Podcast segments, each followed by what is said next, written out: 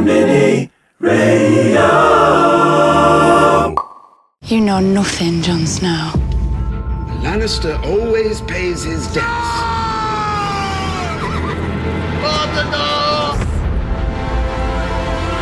When you play the Game of Thrones, you win or you die. Bonjour cher peuple de Westeros, l'heure est grave, and now our watch has ending, comme dirait Jon Snow. Dimanche 20 mai, HBO et OCS chez nous ont diffusé le grand final de Game of Thrones, 8 saisons, 73 épisodes de Jeu des Trônes, pour enfin savoir. Alors, qui a fini sur le trône de fer Le feu ou la glace? Game of Thrones, œuvre majeure de la pop culture des années 2010, a-t-elle réussi sa sortie? Je suis Marion Litté, rédactrice en chef de Binge, le site 100% série de Combini. Et dans ce tout dernier numéro du débrief de fer, notre podcast dédié à Game of Thrones, nous allons revenir évidemment sur ce grand final et tenter, un peu comme Drogon, de prendre de la hauteur pour réfléchir à la morale de l'histoire et à l'après Game of Thrones dans le monde merveilleux des séries. Et pour cela, j'ai le plaisir d'accueillir Marianne Chaillan, philosophe et autrice du livre Game of Thrones, une métaphysique des meurtres. Hello Marianne. Hello. Ça va bien? Euh, je survis. Euh, Remise de ce final Ben voilà, je, ouais, j'essaye. On va, on va tous Ouais. faire un- une cellule psychologique euh, ensemble. voilà. Euh, également à mes côtés, la journaliste Charlotte Bloom, animatrice de l'émission euh, euh, Story Série, diffusée tous les lundis sur OCS City, qui suit donc de très très près, Charlotte, j'imagine, Game of Thrones depuis les débuts. Coucou. Coucou. Est-ce que tu as un premier sentiment, un, un petit euh, feeling, des petits adjectifs teasing euh, Euh, moi, je vais suivre un peu Marianne, je dirais euh, je suis fatiguée. Ouais, comme Jon Snow, quoi. On est tous crevés, quoi. Mm. Et toujours à mes côtés, maître Adrien Delage, journaliste à Binge et grand spécialiste des théories autour de Game of Thrones. Alors, Adrien, toi aussi, t'es euh, crevé? Ouais, fatigué et puis une petite forme de mélancolie quand même en voyant ce Oh, dernier épisode. Alors, c'est parti pour le débrief de fer, épisode 6, l'épisode The Iron Thrones, le trône de fer, donc euh, pour euh, ceux qui comprennent pas l'anglais du tout, euh, reprend après le carnage de Port-Réal par Daenerys. hein. Et pour se remettre dans l'ambiance, on va écouter un premier son dans lequel Tyrion n'a plus de doute sur ce qu'il faut faire.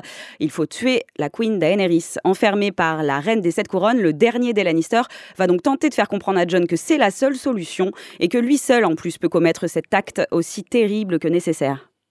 She believes her destiny is to build a better world for everyone. If you believed that, if you truly believed it, wouldn't you kill whoever stood between you and paradise? I know you love her. I love her too. Not as successfully as you, but I believed in her with all my heart. Love is more powerful than reason. We all know that. Look at my brother.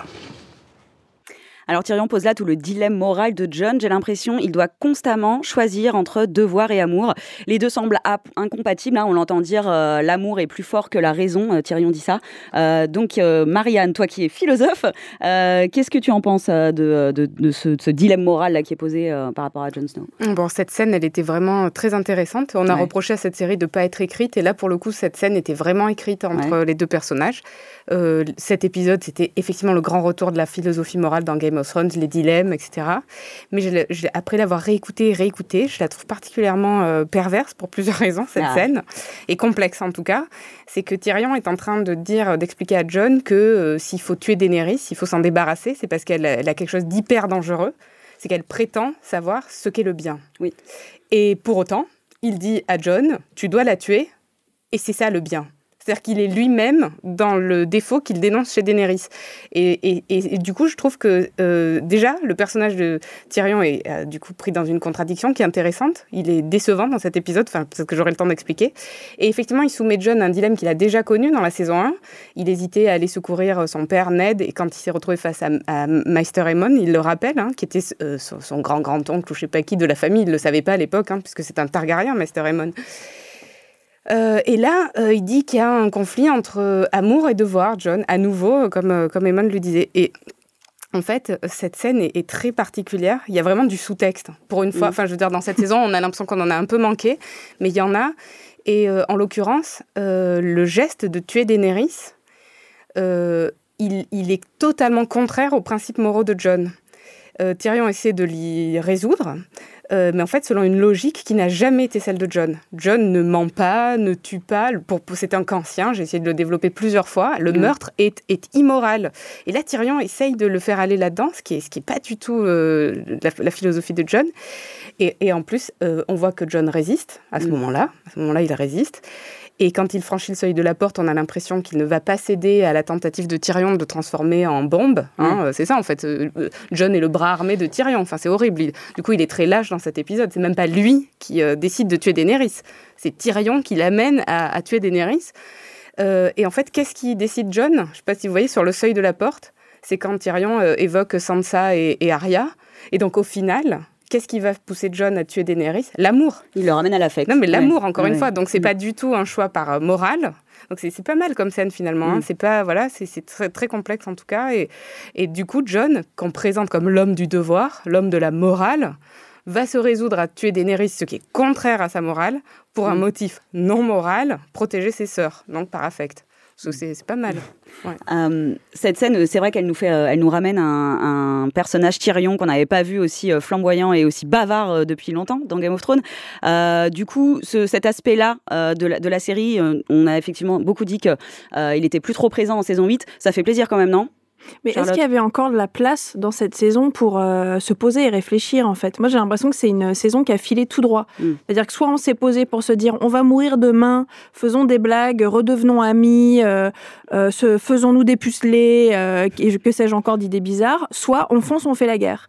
Et en fait, moi j'ai eu le sentiment que c'était une des premières fois avec un très beau dialogue dans l'épisode 5, toujours avec Tyrion, mais cette fois avec Jamie, où on s'est enfin posé pour réfléchir 5 secondes et arrêter de foncer droit dans des murs.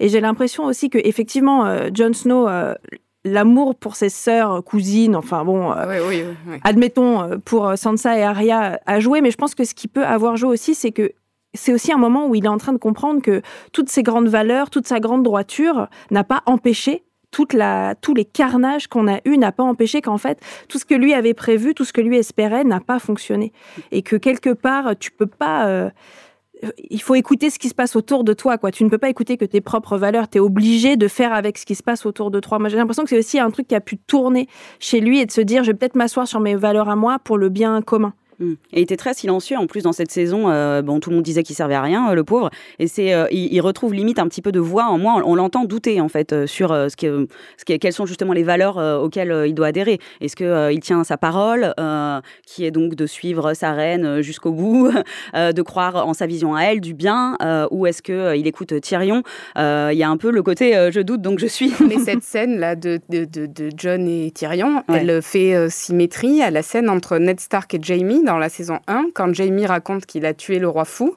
et qu'il essaye de, de s'attirer la sympathie de Ned parce que quand même le roi fou avait tué le père de Ned et le frère de Ned. Et il lui dit, tu vois, j'ai épargné la vie Mm. de plein de gens, puis en plus j'ai vengé ta famille.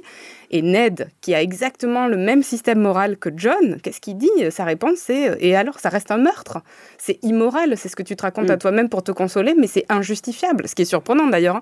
Et c'est pour ça que du coup, le, le- le geste de John, euh, il, est, euh, il est paradoxal au regard du personnage de John. Au moment où il tue, il ne fait pas comme Ned Stark avait fait, et c'est assez contradictoire au regard de- des principes que John a suivis toute la série. C'est lui qui brise la roue au final. oui, il brise d'une certaine manière la roue, mais bon, on va... Bof, ouais. Bon, alors tant qu'on on a parlé plusieurs fois de cette fameuse scène, donc là, on va maintenant l'écouter, euh, la scène euh, où John finalement fait le choix, euh, après avoir euh, été dans le doute euh, de son action, il va finalement euh, faire le choix de tuer sa reine. Be with me. Build the new world with me. This is our reason. It has been from the beginning, since you were a little boy with a bastard's name. And I was a little girl who couldn't count to 20. We do it together. We break the wheel together. You are my queen.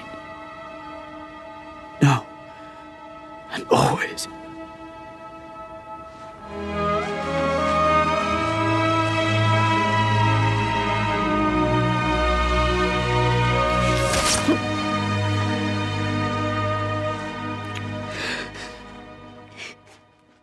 Alors, euh, une dernière fois, John confronte sa vision du bien et du mal hein, avec euh, celle de Daenerys avant de finalement choisir euh, de la tuer. on s'en doutait un peu beaucoup quand même de cette fin. Enfin, en fait, sur la dichotomie du bien et du mal, ça semble un peu complexe, mais d'un point de vue purement narratif, c'est pas genre super prévisible? Bah, c'est prévisible et à la fois hyper déceptif, je trouve. C'est-à-dire mm. qu'il y avait finalement, si tu fais la somme de cette grande série, il y avait deux grandes menaces qui étaient le roi de la nuit et Daenerys. Les deux sont tués en 15 secondes par un coup de poignard. Et euh, en fait, euh, tu as vraiment l'impression qu'on n'a pas arrêté de te faire monter les œufs en neige pour qu'ils retombent euh, d'un coup. Et, moi, j'ai trouvé ça, au-delà d'un côté très néo-romantique, un peu neuneux. Enfin, c'est trop facile. Je veux dire, on peut pas nous amener, surtout après l'épisode qu'on vient de se taper la semaine dernière, où vraiment Daenerys était le diable incarné. Et j'ai l'impression d'être dans un truc un peu pour enfants, quoi. Adrien ah bah, j'ai trouvé qu'en fait euh, Daenerys prenait un peu le rôle de Cersei dans cet épisode qu'elle avait toute la saison 8, c'est-à-dire euh, le rôle d'une figurante, parce qu'il y aurait quand même son problème en, je sais pas, 15 minutes dans l'épisode. J'ai trouvé ça très rapide et je suis pas hyper fan du montage aussi qui monte sa mort. Je trouve que ça va très vite pour une fois où Game of Thrones pouvait prendre son temps. Et puis euh, il y a déjà sur internet, il y a déjà des gens qui commencent à se moquer un peu du jeu d'Emilia Clarke en faisant une comparaison avec Mario Cotillard dans oh Dark Knight Rises. Donc, Dur. Euh, cette, euh, cette, euh, pardon, cette intrigue, elle conclut un arc narratif qui est assez controversé. C'est celui donc de la Mad Queen, mais ça fait aussi du coup penser au traitement des personnages féminins dans la série. une série, hein, on va le rappeler, en écrasante majorité écrite par des hommes. Et là, je trouve qu'on retrouve le côté un peu implacable de Game of Thrones avec les femmes. En fait, Daenerys, on sait qu'elle veut le trône depuis le début, on la suit pour ça, mais on a l'impression que la série, en fait, elle la juge trop ambitieuse, quoi. C'est-à-dire que on la voit arriver dans la, dans la salle, elle a même pas le temps de poser ses fesses sur le trône, ce fucking trône de fer, excusez-moi, qu'elle se fait tuer, quoi, avant. Non, vous avez pas trouvé Moi, j'ai trouvé ça extrêmement frustrant, non? Oui, c'est vrai. Mais comme on avait vu la vision de Bran, on savait qu'elle allait pas s'asseoir dessus. Donc ça m'a empêché d'espérer trop longtemps. Mais ouais. Euh. moi j'aurais trouvé ça frustrant si je l'avais pas vu brûler euh, des millions d'innocents juste avant quand même. C'est-à-dire qu'il y a un moment, tu peux pas tout avoir non plus. Enfin, je veux bien, euh, évidemment qu'il y a un problème sur le traitement des femmes euh, dans la série, surtout après nous avoir fait de jolies promesses pendant des saisons et des saisons pour finalement euh, nous dire que non, non, on va traiter les femmes comme tout le monde. Mm. Mais Bon, est-ce que vraiment on avait envie qu'elle ait cette, ce merveilleux moment de gloire après l'épisode 5 Je suis quand même pas sûre. Quoi. Ouais, c'est vrai qu'elle Mais en fait, elle a Breaking Bad, elle, a tourné mauvaise, on va dire, trop vite pour moi. Moi, j'ai encore. moi, j'ai la, la, Daenerys des, mm. enfin des sept saisons nues, même au début. De, elle, sauve le monde, en fait, elle aide à sauver le monde. Il y a trois épisodes. Donc, moi, pour moi, je suis pas passée. D'ailleurs, je suis comme Jon Snow, qui lui non plus n'y croit pas que Daenerys, en fait, elle a complètement vrillé. Et qu'est-ce qui lui fait qu'est-ce qui, euh, qu'est-ce qui, c'est quoi le déclic en fait pour lui? Parce qu'il décide de la tuer assez vite, alors que dans cet épisode, il est quand même dans un espèce de doute euh, terrible euh, dans, dans ces conversations qu'il a, même avec Daenerys juste avant de la tuer en fait. Moi, j'ai l'impression que hum, quand il a cette conversation avec Tyrion, il, sait que c'est ce qui est attendu de lui. Il mm. dit le contraire à Tyrion. Il dit c'est ma reine, c'est elle qui décidera, mais en même temps, il a ce geste sur l'épaule de Tyrion qui dément sa propre parole et où on a l'impression euh, qu'il a, il a acté que c'est son premier, c'est son prochain rendez-vous à John. Il va devoir tuer Daenerys. Mais quand il se retrouve face à elle, on a encore un petit peu d'espoir. il semble douter. Euh, et en même temps, s'il doutait vraiment, moi, et c'est pour ça que je suis moins sévère que vous sur la scène et sur Daenerys à ce moment-là, s'il doutait vraiment, il aurait dû prêter attention à ce qu'elle dit, parce que là, elle est beaucoup plus nuancée, pour une fois, que le portrait qu'on nous en a fait dans toute la saison, 8. Euh, je, l'ai trouvé, j'ai retrouvé un peu d'humanité. D'ailleurs, elle a le visage qui s'est détendu, elle est souriante, elle rappelle son enfance. Et euh, il lui dit, euh, bon, moi, je veux qu'il y ait un monde de clémence. Et elle lui dit, oui, ça sera le cas. Ça sera le cas. Et c'est d'ailleurs très difficile d'imaginer ce monde qui n'a encore jamais existé. Et cette femme qui, paraît-il, selon Varys et Tyrion, ne serait jamais prête à partager le pouvoir offre à John de partager le pouvoir avec elle, faisant-le à deux. Donc, euh, si vraiment il avait été dans le doute, et s'il avait écouté, euh, elle retrouvait cette forme d'humanité. Et quand elle lui dit, bon, je, fais exécuter des soldats, c'est vrai, oui, j'ai mis Tyrion en prison, c'est vrai, mais est-ce que tu ferais pas pareil? Nous, on se rappelle que quand John euh, a été ressuscité, euh, il, a fait exécuter tous ceux qu'il avait, tout ce qu'il avait mis à mort, y compris le, jeune garçon, y, compris au lit. Donc lui-même n'a pas fait preuve de clémence. Qu'est-ce qu'il lui demande là? Il l'a pas fait lui. Après lui, il n'a pas tué non plus toute. voilà, le problème, c'est il n'a pas tué toute une ville pour le plaisir de tuer, alors que la ville s'était rendue alors c'est pas pour le pouvoir de tuer. Pour moi, c'est le seul point noir de cette saison. Vraiment, c'est que ce geste, euh, vraiment, euh, qu'elle brûle le, château, ça, ça, oui, voilà, ça s'explique.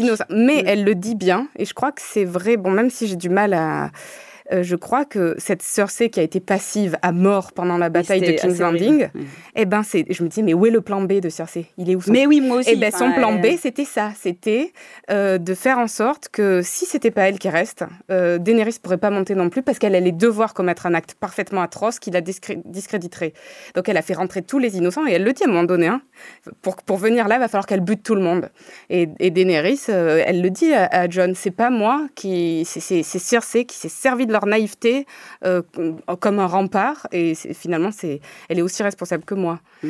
En fait, j'ai l'impression que tous les personnages euh, ont foiré cette saison, tous, sans exception. Est-ce que Drogon a foiré? Parce qu'on va revenir euh, sur euh, Drogon, qui est le, donc le dragon de Daenerys. C'est lui, finalement, qui détruit le trône de fer. Ça, c'est tout un symbole, Oui. Adrien. Ah oui, parce que celui qui l'avait forgé, c'était Balérion la Terreur Noire, qui est donc le dragon de Aegon Targaryen premier du nom, qui est celui qui a conquis les sept royaumes. Et euh, tout un symbole, oui, parce que... Alors en fait, j'y vois plusieurs sources d'interprétation. La première, c'est je me dis, vu que John est un Targaryen, il veut pas tuer quelqu'un qui serait potentiellement son maître, du coup il lâche sa colère sur le trône de fer. Mm. Euh, ma deuxième idée, c'est qu'il tue, enfin il détruit le trône de fer parce que ça représente l'ambition de Daenerys qu'il a finalement consumé, et du coup c'est pas totalement de la faute de John. Ah, moi, je me suis dit, euh, il brûle parce que si c'est pas sa mère, ce sera personne d'autre.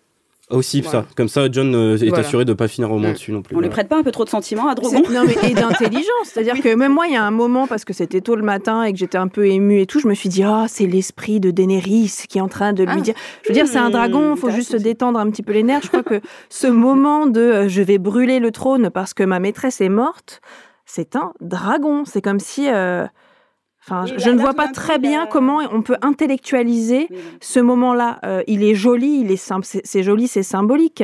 Mais si tu si tu décortiques tout ça, il y a rien qui tient la route, quoi. Ouais, mais les dragons, et Tyrion l'avait dit dans une saison passée, ça passe pour être des créatures redoutablement intelligentes, qui ont de l'intuition. Alors, euh, évidemment, on est dans le fantastique là, hein, mais c'est une figure fantastique qui est dotée, paraît-il, d'intelligence et d'intuition. Donc, ça peut euh, se Ah, Mais là, on lui prête une morale, en fait, alors qu'il n'en a pas. Il tue des innocents Pas sans du- problème, du- en fait, Drogon. Non, mais là, non, pas on- d'une morale, une d'une réaction Ouais. affective. Hmm. Ouais, je pense. Oui, après, faut pas oublier que Daenerys, elle avait aussi du mal à le contrôler en saison 4. Et D'ailleurs, c'est pour ça qu'elle avait enchaîné euh, Rhaegal et Viserion. C'est parce que Drogon avait notamment brûlé une petite fille. Enfin, elle avait retrouvé les ossements Mm. d'une petite fille. Du coup, euh, Reine Ouais, des Cendres. dans ce cas-là, il brûle tout, il brûle pas que le trône. C'était quand même extrêmement ciblé cette histoire. C'est-à-dire que ça a fait une très jolie scène, mais euh, ça, ça, ça fait pas sens. Bah, je pense qu'il voulait pour la symbolique plus qu'autre chose. hein, de dire euh, au moins, bah, il y a plus de trône. Et puis. Mais c'est bien, on en veut de la symbolique. Et puis, on- et nombreux sont ceux qu'on dit de toute façon, la seule fin euh, correcte et la seule fin acceptable serait qu'il n'y ait plus de trône. On va arrêter de se demander qui va monter sur le trône, on va enlever le trône et voilà, fin de l'histoire. Donc c'est super. Après, euh, de voir un dragon réfléchir et se dire je vais faire fondre. bon, euh, pardon, mais. Oui, puis surtout d'éviter soigneusement du coup Jon Snow parce que ce serait un petit peu con. Hein. Faudrait surtout pas qu'il meure. Je crois qu'il a un euh, peu esquivé John quand même. À un moment, il s'est rappelé qu'il avait deux trois réflexes. Euh, on va rester un peu sur Gro- Drogon. Je vais laisser la parole à Mestre Adrien pour sa toute dernière rubrique des théories Game of Thrones. Adrien, tu as une petite idée sur euh, où est parti euh, notre, euh, notre dragon préféré? Oui, alors euh, avant d'attaquer ma théorie, je vais quand même demander un peu, savoir l'avis autour de la table, à votre avis, où est-ce qu'est allé Drogon avec le cadavre de Daenerys? Moi, je pense qu'il l'a emmené se faire ressusciter. Oh, intéressant. Marianne? Moi, je dirais euh, à Valéria, Ouais, à l'origine des Targaryens. Ouais, et ben moi je suis l'idée de Marianne en fait. Parce que le seul indice qu'on a à propos de où va Drogon, c'est Bran qui nous dit il va vers l'est. Vers l'est, on le sait, il y a le continent des os, d'où vient euh, Daenerys, où elle était, euh, où elle s'était euh, réfugiée quand la, rébellion de Robert avait débuté. Et du coup, dans le sud-ouest des os, on trouve l'ancienne Valyria. Et Drogon se rend là-bas, à mon avis, parce que c'est le dernier vestige de la civilisation des Valériens, dont sont issus la maison des Targaryens.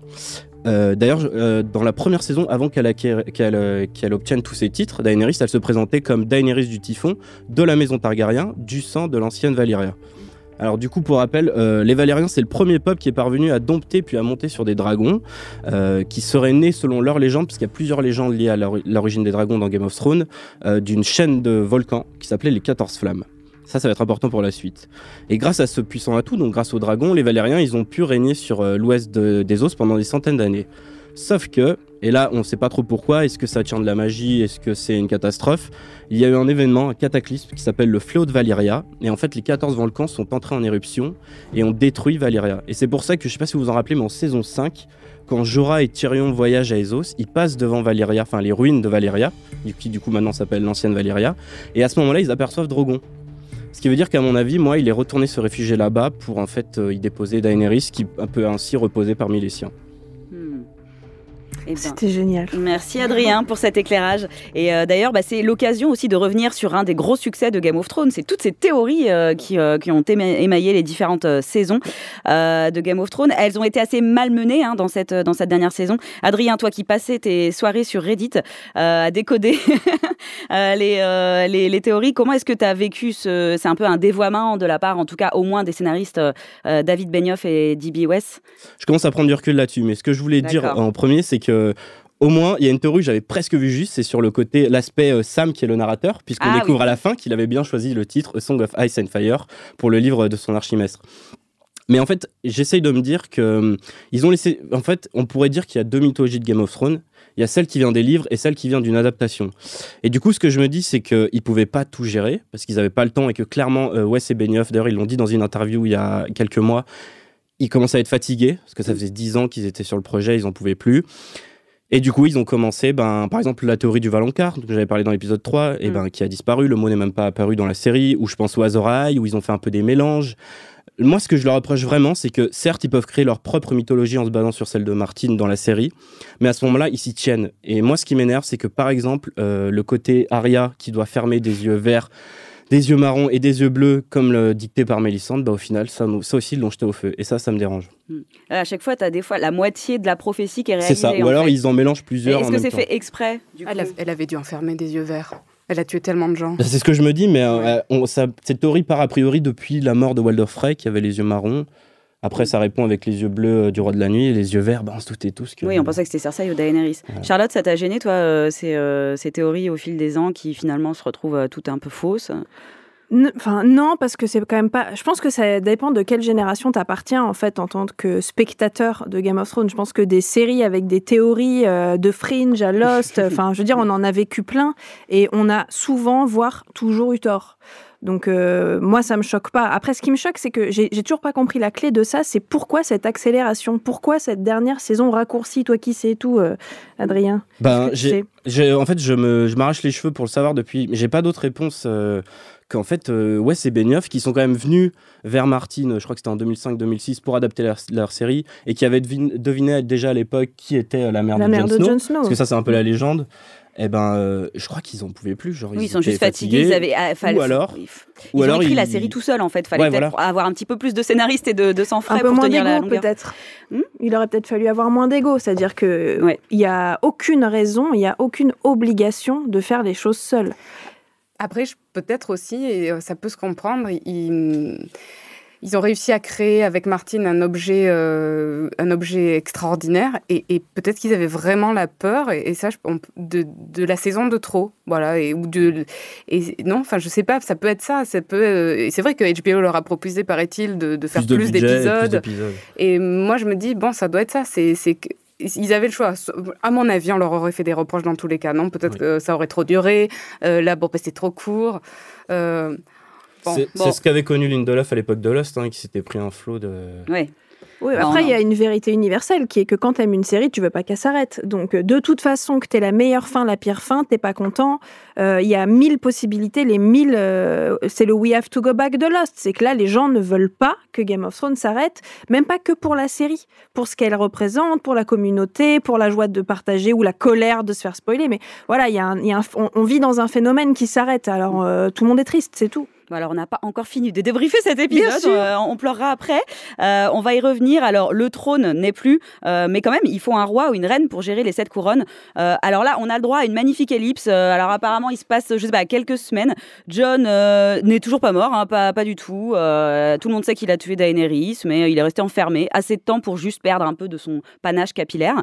On attend, donc, il attend qu'on décide de son sort. Allez, fondu au noir, boum. Alors, on est de retour à Fosse Dragon, hein, le lieu hein, où en saison 7, les camps de Cersei et Daenerys s'étaient réunis pour tenter une alliance contre les marcheurs blancs.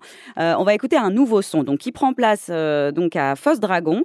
Et il y a un nouveau conciliabule avec des personnes puissantes euh, de Westeros. Tyrion va nous retrouver sa verve hein, des débuts et explique que la puissance des histoires humaines, c'est ce qui nous rassemble et c'est ce qui lui fait choisir une personne en particulier pour devenir le roi des sept couronnes. There's nothing in the world more powerful than a good story. Nothing can stop it. No enemy can defeat it. And who has a better story than Bran the Broken? The boy who fell from a high tower and lived. He knew he'd never walk again, so he learned to fly. He crossed beyond the wall a crippled boy, and became the three eyed raven. He is our memory, the keeper of all our stories the wars, weddings, births, massacres, famines, our triumphs, our defeats, our past. Who better to lead us into the future? Alors, ce choix, parlons-en. Cette scène, parlons-en. Est-ce que c'est logique euh, que ce soit Bran qui finisse sur le trône de fer?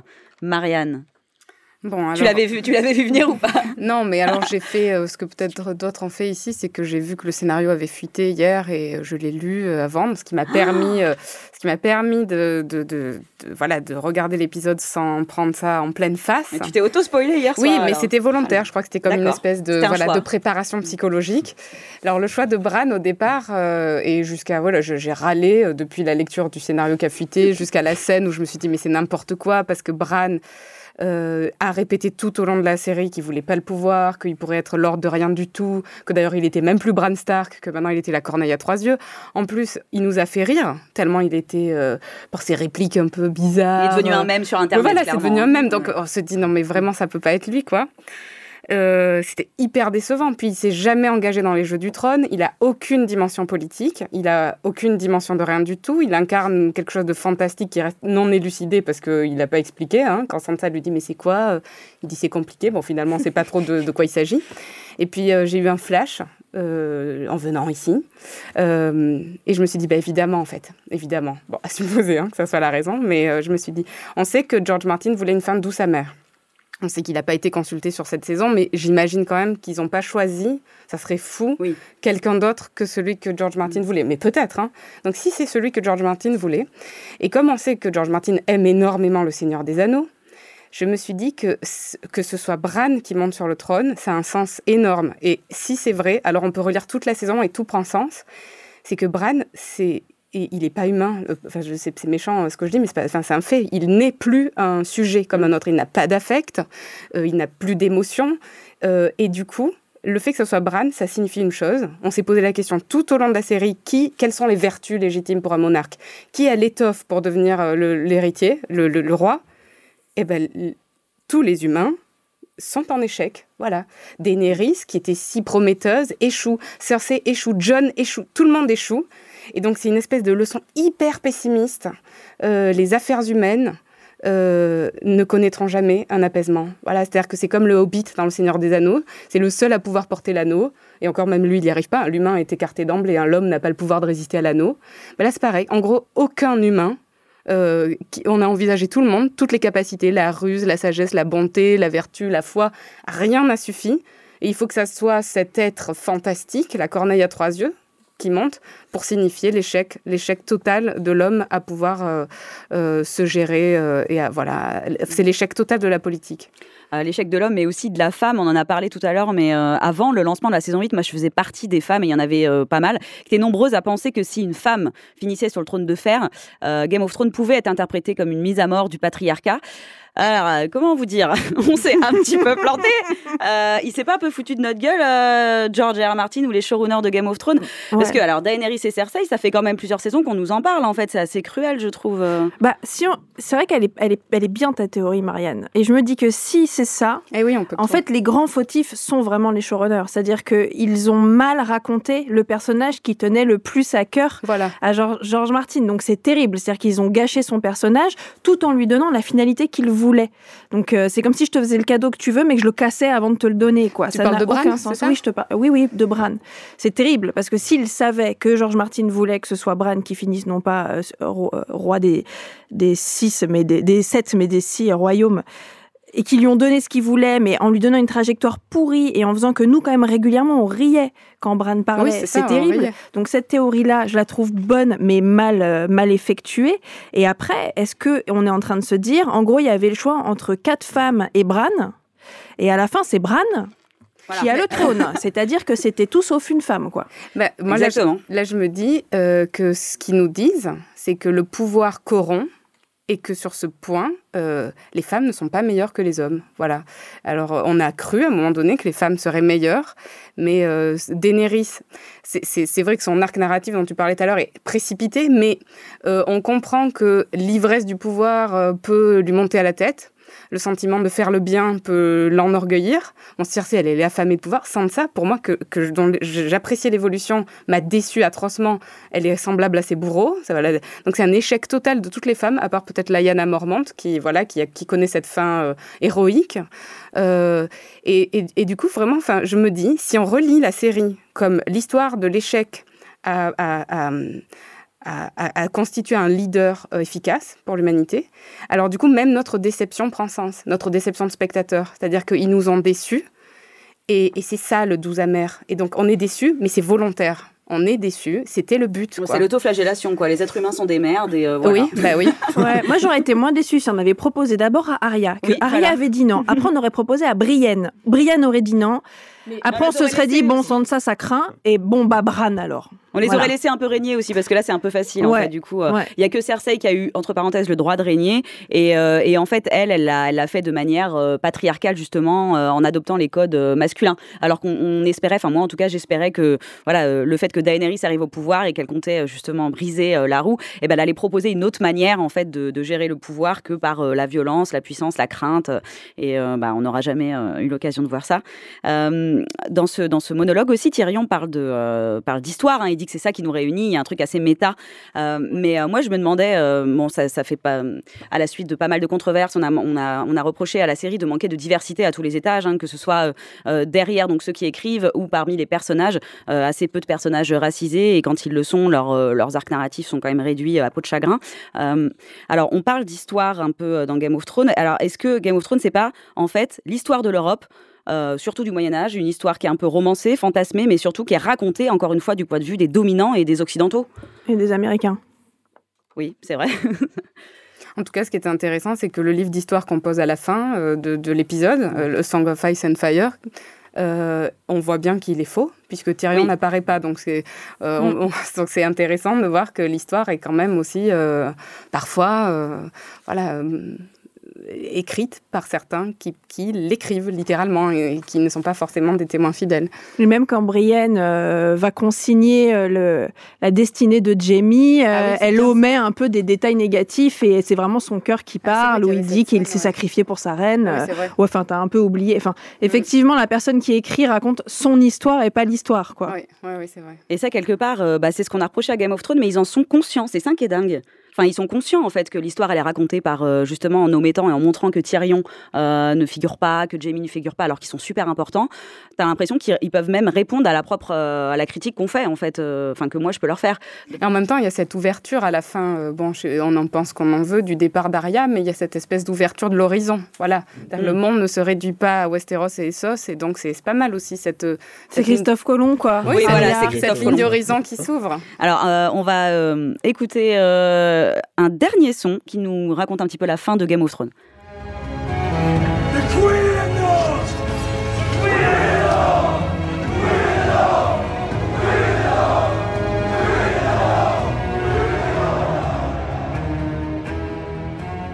Et finalement, euh, on râle, mais on a tout de même une reine, hein, la Queen of the North, Sansa Stark. Alors, euh, qu'est-ce que vous pensez de, de sa résolution et, de, et de- même de la résolution en fait des différents personnages euh, Stark, qui Bah. est la famille un peu qu'on suivait depuis le début Moi, ce que je me dis, en fait, c'est qu'au final, toute la, toute, la, toute la fin de la série de Game of Thrones, c'était justice pour les Stark.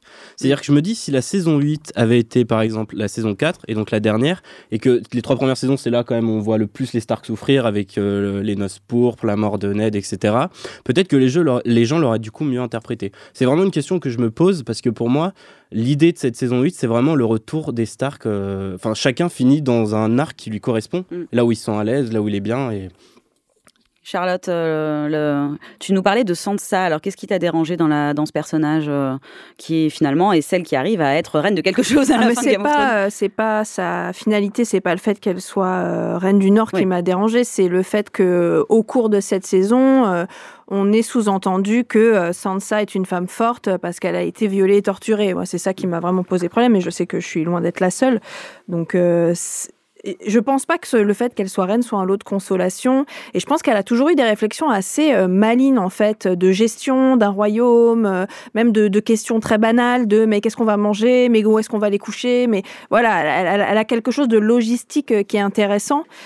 Maintenant, bah, c'est dommage, hein, on ne saura pas, mais euh, comment elle va régner et est-ce qu'elle va réussir à gérer, euh, elle, ses questionnements moraux, peut-être quelques petites envies de vengeance, euh, peut-être quelques envies de faire ce qu'on lui a fait? Enfin voilà, moi, j'aurais bien aimé savoir. En fait, je trouve que c'est très dur qu'on nous coupe ça comme ça parce qu'il y a des choses qu'on ne sait pas. Après, par rapport à ce que tu dis, Adrien, sur le, les Stark et le fait qu'on les, on les soigne un peu, j'ai l'impression que c'est le seul moment où les showrunners se sont dit, bon, on va faire n'importe quoi, mais il y a un truc auquel on va pas toucher. Là, sur la fin, c'est les Stark parce que le public va devenir taré si on en tue euh, un de cette, euh, du reste de la tribu. quoi. C'est quand même les seuls où ils ont même pas été mis en danger, en fait.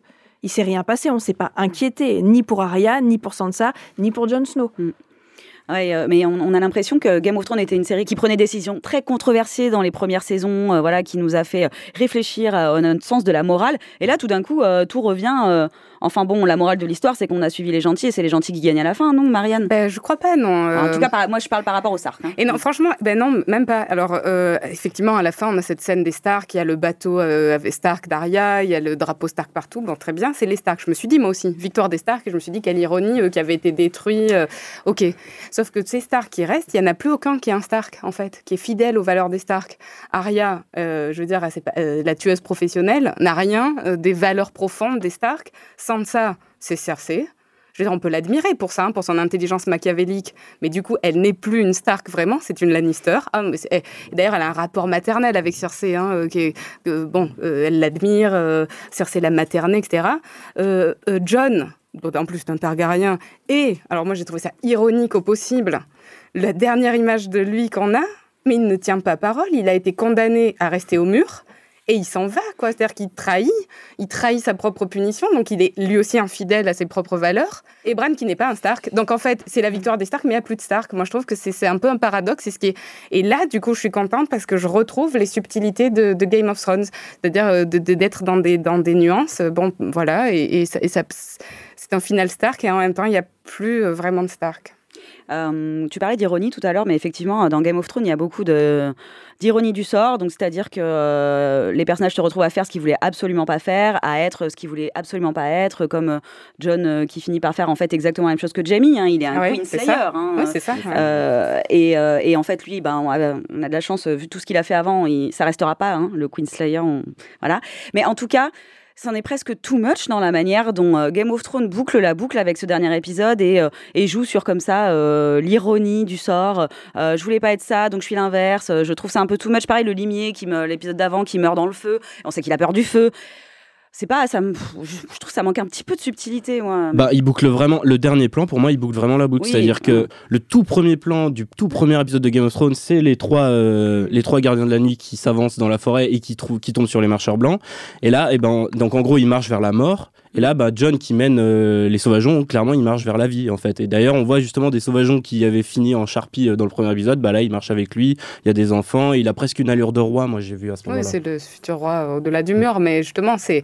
c'est euh, Enfin, où est sa punition Je veux dire, euh, Oui, voilà, ça. Il est content. Mais oui, Il avait euh, le nord en lui, euh, Tormund lui avait dit, il retrouve sa place. Ouais. euh, bon, Il retrouve ça. son BFF. euh, Enfin, je veux dire, c'est Ouais, génial la, la bah- vie de Jon Snow, en fait, non? Après, c'est un peu le boulot d'une bonne série de nous questionner nous-mêmes notre morale. Et euh, moi, en fait, j'ai pas envie qu'il soit puni. Ah, mais moi non plus. Snow. Mais, mais c'est là qu'il y a des contradictions, en fait. Ouais. Enfin, voilà, Ah, c'est un peu oh, facile qu'il traverse tout d'ailleurs sans mourir, hein. enfin qu'il soit pas exécuté. On n'a pas parlé de Vergris qui décide finalement de, de redescendre gentiment après avoir été- être devenu un tueur sanguinaire. Finalement, il va retourner à l'île de sa bien-aimée. euh, voilà, euh, il laisse Jon Snow tranquille alors que il a Jon Snow a quand même tué Daenerys, qui, suit- enfin, dont il était fidèle depuis le début. C'est un peu un peu bizarre quand même. Enfin, moi je trouve qu'il y a des paradoxes. On a beau mettre la morale sur l'histoire, pour moi, il y a c'est beaucoup d'incohérences scénaristiques quand même. En tout, cas, en tout cas, je pense qu'il y a une tension non résolue euh, sur la problématique du déterminisme et Oui. de la liberté, parce que dans le dialogue euh, Tyrion-John, quand Tyrion dit à John cette phrase atroce, il lui dit euh, euh, Notre reine euh, est par nature feu et sang. Et il y a c'est une discussion de philo, hein, et John Mm. Oui. qui dit Mais non, mais est-ce qu'on serait par essence quelque chose? Moi, je pense qu'on se choisit. Donc, ce serait plutôt une philosophie de la liberté. Et en même temps, il y a toutes ces prophéties qui, malgré tout, semblent se ca- s'incarner les, les visions de Bran, la vision de Daenerys dans l'hôtel des non-mourants. Donc là, j'ai l'impression que pour la fin, c'est pas résolu. On sait pas. hein, euh, est-ce que On sait pas ce qu'ils veulent nous dire, oui, s'il y a un Ouais, ce déterminisme familial ou Sur pas. ce point-là, on sait pas trop. hein. Non, surtout que Bran a l'air de savoir qu'il va devenir roi en fait, parce qu'il a Oui. cette phrase que j'ai pas compris où il dit à Tyrion euh, bah en fait pourquoi tu crois que je suis venu si loin? Oui. C'est Oui. parce que je Il fait le malin là. ouais. Ouais. Mais ça fait, euh, ça fait plusieurs moments hein, qu'il fait le malin quand même. C'est-à-dire que chaque phrase, on dirait que c'est un, un fortune cookie qu'il a ouvert et qu'il a dit au random une phrase. euh, Et, et quand on se rappelle comment il raconte à Sansa son propre viol, euh, ça fait peur quand même, hein, ce futur roi. Enfin, je veux Oui. dire, sans empathie aucune. Quand il, il Oui, c'est un sociopathe en fait, Bran. Euh, bah alors, on va finir sur ce mot. Enfin, en tout cas, sur. euh, Sur le mot sociopathe. Est-ce que cette fin, finalement, vous en êtes satisfait? Est-ce que c'est trop tôt? Est-ce que euh, pour euh, avoir un avis euh, définitif dessus?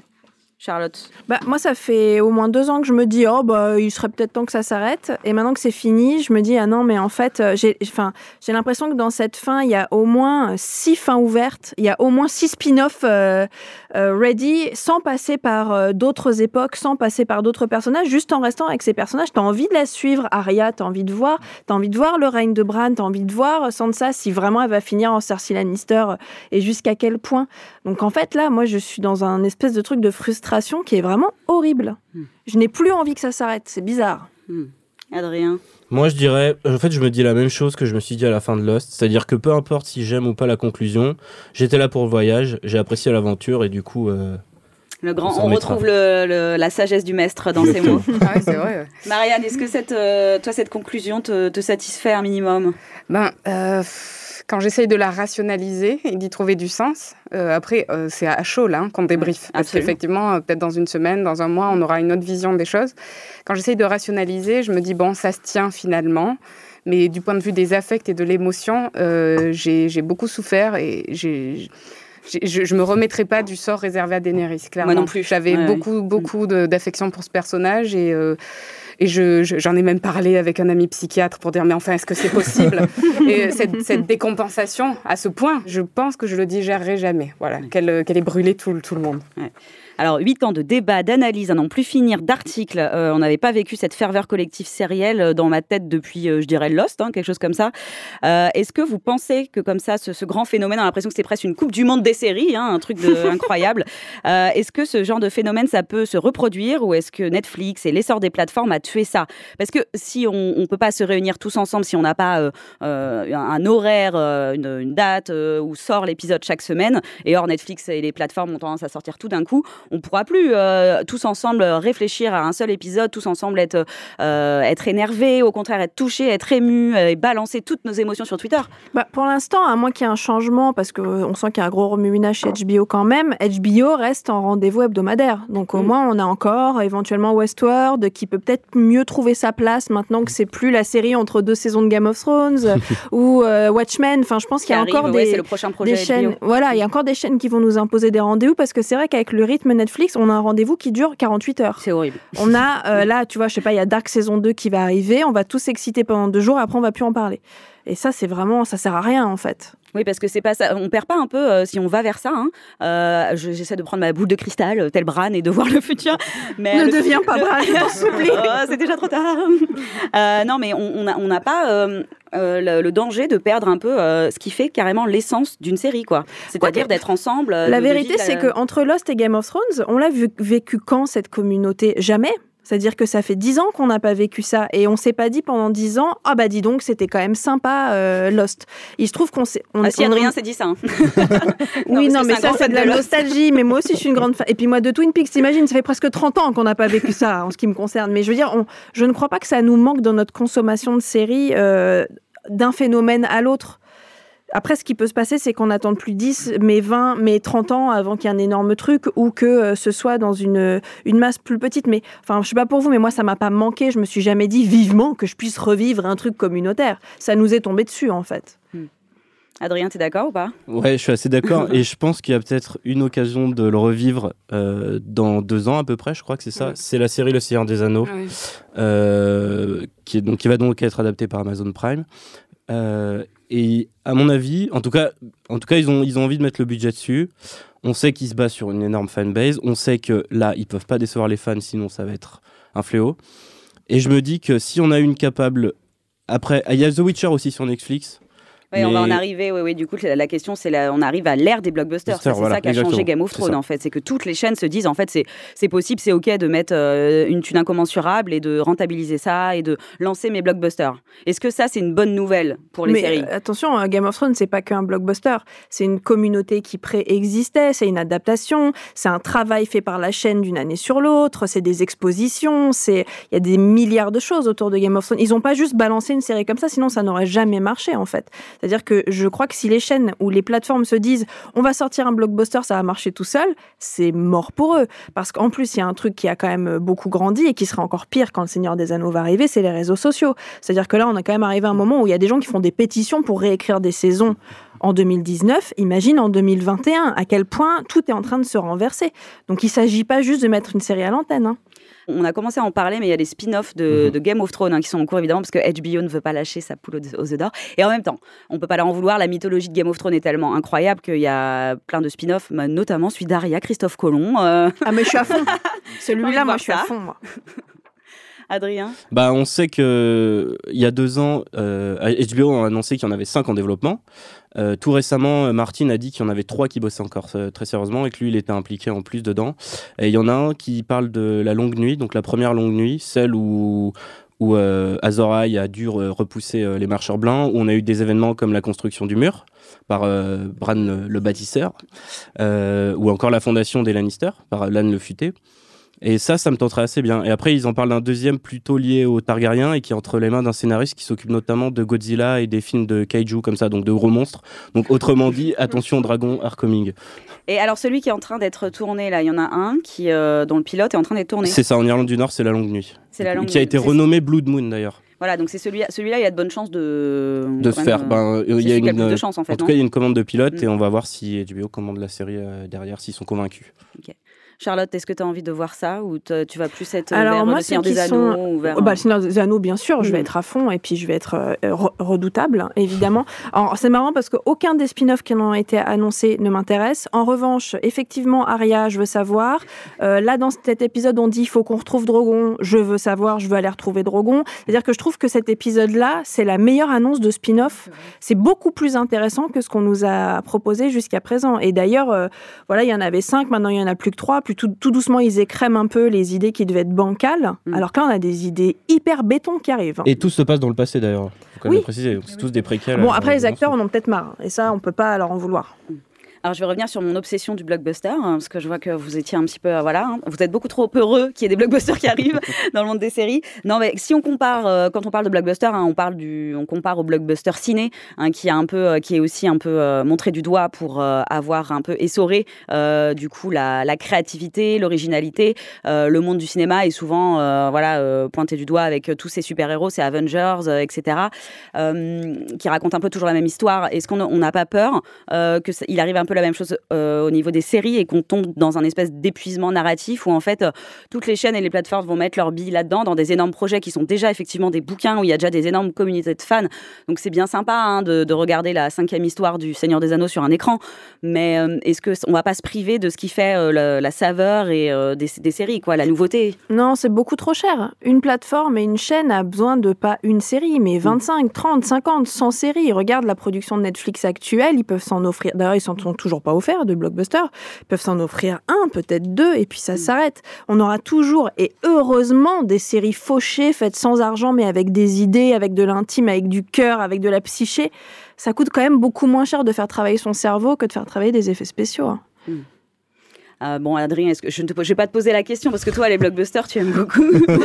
oui, non, mais des fois, je me demande si les chaînes n'essayent pas de reproduire ce qui se passe au cinéma, c'est-à-dire de Oui. créer un univers co- cohérent et un univers étendu. Tu parlais des Avengers notamment. Du coup, je me demande si on- est-ce qu'on va pas partir là-dessus? Parce que par exemple, la série Le Seigneur des Anneaux, on parle d'une anthologie. Donc du coup, chaque saison reviendrait sur une période, des personnages donnés différents. Mm.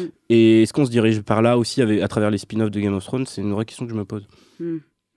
Euh, et moi, j'ai envie de poser une question à Marianne. Euh, attends, ça, c'est la question à 3 millions de dragons d'or. Euh, quelle est la morale de l'histoire de Game of Thrones au final? Parce qu'on avait l'impression que c'était quelque chose comme ça de très pervers et très compliqué.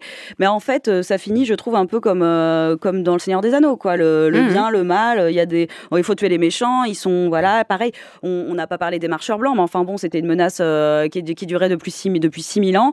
Bon, il y a un petit coup de poignard et c'est réglé cette histoire. Le mal est parti, comme Sauron, comme le- l'anneau. Ah bah non, moi je Ah. crois que le mal est partout Ah. euh, à la fin. C'est ça en fait. Et euh, du coup, et alors une morale de l'histoire, ça paraît difficile et c'est ce qui fait que j'ai aimé cette série et qu'on en parle là, c'est qu'elle est extrêmement, extrêmement riche. Il y aurait plein de morales. Mais je crois que peut-être la morale euh, de la saison 8, en tout cas, enfin quelque chose qui est inédit dans Game of Thrones, que c'est cette idée nouvelle qui vient d'arriver, je crois, et qui explique la fin, c'est que rien n'est plus dangereux que quelqu'un qui prétend savoir ce qu'est le bien. Justement, savoir ce qu'est la morale. Rien n'est plus dangereux que quelqu'un qui essaie de répondre à ta question et de, et de définir ce qu'est la morale. Et c'est pour ça que Daenerys euh, est tuée, euh, c'est Mm. Tyrion euh, dit ça. Enfin, vraiment, je trouve que cette série qui nous a montré des, des systèmes moraux concurrents, en montrant les limites de chacun, en les faisant s'affronter, etc., montre qu'à la fin, euh, l'ennemi premier, euh, c'est la certitude de posséder le bien. Hmm. Et ça, c'est pas mal. Ah, c'est pas mal, oui, oui. On va réfléchir là-dessus. Euh, J'ai envie de, de finir par vous poser à chacun une- et chacune une question plus personnelle. Qu'est-ce qui va, ça peut être, euh, je sais pas, euh, des saisons, des personnages, une ambiance, quelque chose qui était lié à ça, mais qu'est-ce qui va vous manquer le plus avec, voilà, avec la fin de Game of Thrones? Voilà. Tellement de Non, mais choses qu'on a du mal à en trouver en une seule, ouais. Non, mais effectivement, je, je pense ce côté communautaire. Euh, il y a, moi, je suis vraiment beaucoup entourée de gens qui regardent pas du tout de séries, mais qui regardent Game of Thrones. Et au moins, euh, j'ai l'impression d'avoir un point commun avec tout le monde. Et j'ai entendu des gens euh, s'engueuler à la, ca- à la, à la caisse de Monoprix euh, parce qu'il y en avait un qui a spoilé à l'autre. Enfin, j'ai l'impression qu'on a vécu un truc, ouais, comme une Coupe du Monde. Je sais plus qui parlait de ça tout Ouais, à l'heure. moi. ou comme les- on a vécu quelque chose tous ensemble.